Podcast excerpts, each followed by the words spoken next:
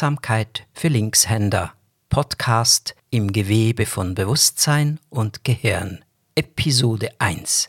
Ich bin Kuma Bärlocher, der Kummerbär, und erzähle Ihnen eine Geschichte zur Achtsamkeit. Wenn Ihnen Achtsamkeit noch fremd ist oder wenig vertraut, hören Sie sich zuerst das Intro zu diesem Podcast an. Nutzen Sie beide Ohren und rein ins Vergnügen.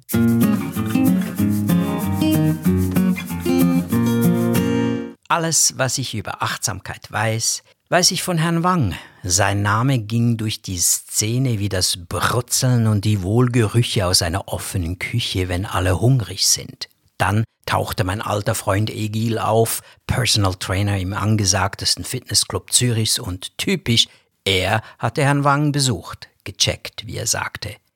Da musst du hin. Er ist eine Art Achtsamkeitskoch mit einem Labor unter dem Chinagarten. Bei ihm übst du Achtsamkeit, indem er sie dir häppchenweise serviert. Es funktioniert, ist eindrücklich, aber Achtung, der kocht dich gleich mit.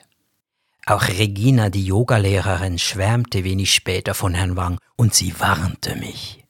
Du kommst in eine Trance dort unten, zuerst verstehst du nix, dann weißt du nicht, ob du träumst oder etwas genommen hast und plötzlich wird alles klar, lohnt sich. So buchte ich meine Lektion bei Herrn Wang. Und das geschah.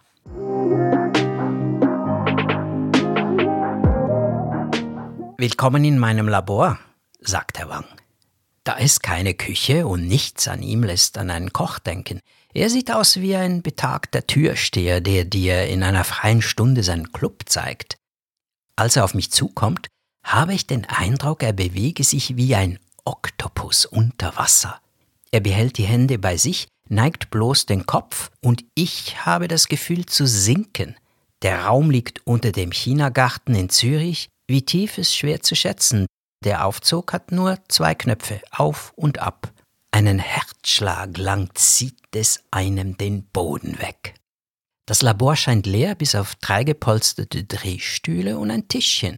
Eine Wand mit Seidentapete dehnt sich wie der Bauch eines atmenden Tieres.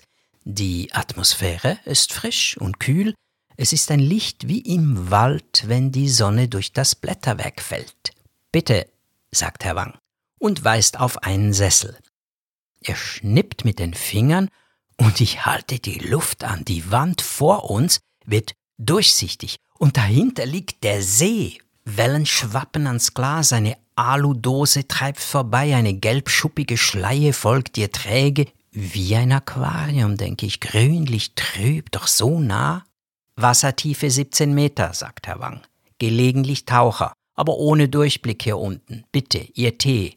Achtsamkeit also, die Kraft, die alles zusammenhält, wie die Gravitation. Immer noch ein Rätsel. Doch der Anfang ist simpel. Zuerst die Wahrnehmung. Unsere fünf Sinne, die Emotionen, der Verstand. Dann der Fokus, etwas engt die Wahrnehmung ein, sticht heraus, holt unsere Aufmerksamkeit. Die meisten bleiben dabei, verpassen damit das Wesentliche und den Geschmack der Achtsamkeit. Der Geschmack der Achtsamkeit? Dazu kommen wir, sagt Herr Wang. Ich nehme an, Sie kennen das Mindful Nix Festival. Oh ja, die wilden Augusttage auf dem Camor, die berüchtigte Achtsamkeitsmesse. Nicht einmal die Teilnehmenden sind sich jeweils sicher, was sie dort erlebten und was sie bloß träumten.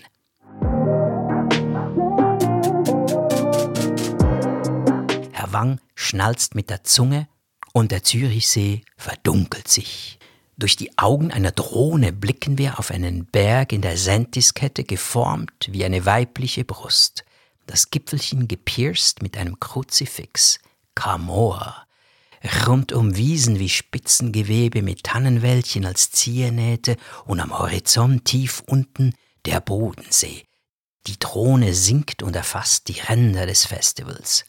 Herr Wang reicht mir einen Laserpointer, kaum länger als ein Streichholz. Ihre Wahl, sagt er. Mechanisch drücke ich den Pointer zwischen Daumen und Zeigefinger. Überlebensgroß und lautlos starren uns drei Kühe an, in Weiß, Schwarz und Braun. Milch, Fell, Fleisch, denke ich, und Tag, Nacht, Dämmerung. Was? Herr Wang räuspert sich. Ich zoome in den Festivaltrubel. Da sind Zeltbahnen durchsichtig genug, um einen sehen zu lassen, wie erwachsen man ist. Dort thront eine Bögfigur, aufgebrezelt wie eine Eisverkäuferin in der Wüste. In ihrem Bauchladen hocken drei Kahle in Meditation. Vor ein paar Tannen die Kopie der Rennbahn in einem Kindergarten. Es ist eine liegende Acht mit zwei Stockwerken, in der niemand verloren geht. Egal in welche Richtung du davon rennst, du kommst mit Sicherheit an den Ausgangspunkt zurück. Das Mindfulnix pulsiert in tausend Körpern, die über dem schwarzen Fels des Kamor ihre Gegenwart tanzen.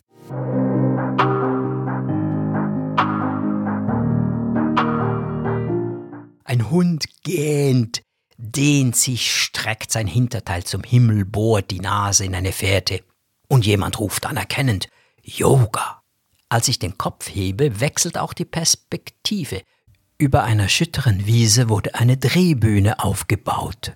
In ihrer Mitte ein riesiger Oktopus. Jeder der acht Tentakel hält mit seinen Saugnäpfen ein Schiff. Auf acht ganz unterschiedlichen Decks stehen und fläzen sich Neugierige, räkeln sich aus ihrer Bedürftigkeit, mustern beiläufig ihre Blößen mit Pupillen, die von Stecknadelklein bis tellergroß nur eine Botschaft ausstrahlen.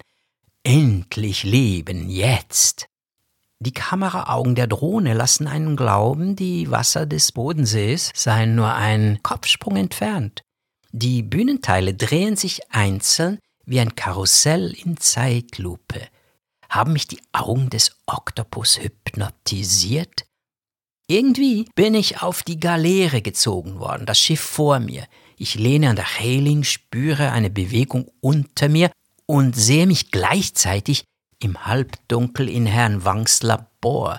Mir wird schwindlig, ich muss etwas gemurmelt haben, die nackten Arme einer Psychonautin mit goldbestäubten Wimpern ziehen mich zu sich, sie legt ihre Hand auf meinen Mund, ich schmecke Zimt und Kirschen. Da berührt mich Herr Wang am Ärmel.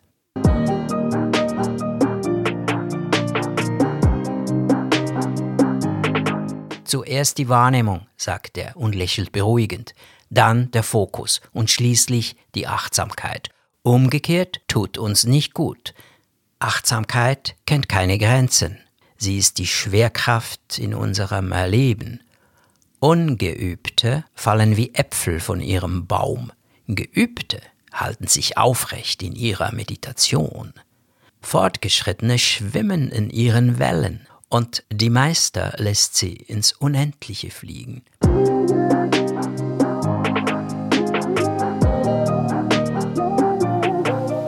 Wir sitzen beisammen und trinken Tee. Die Projektion der Drohne hat sich in einem Algengrün des Zürichsees aufgelöst. Alles scheint normal. Herr Wang, womit beginnt jemand, den die Achtsamkeit neugierig werden lässt? Die Verlockungen dazu überbieten sich und werden täglich mehr. Was meinen Sie? Er neigt den Kopf, ich bemerke eine Türe in der Wand mit der Seidentapete. Jetzt erst sehe ich dort das Bild eines Wals, der auftaucht und eine Wasserfontäne in den Himmel schießt. Atmen ist das Erste, sagt Herr Wang.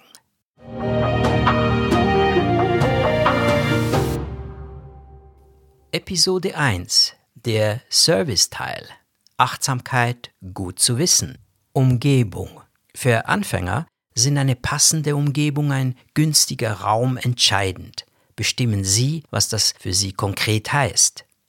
Coach Es empfiehlt sich, einen Coach zu finden. Das Üben ist dann maßgeschneidert und Hindernisse sind schnell überwunden.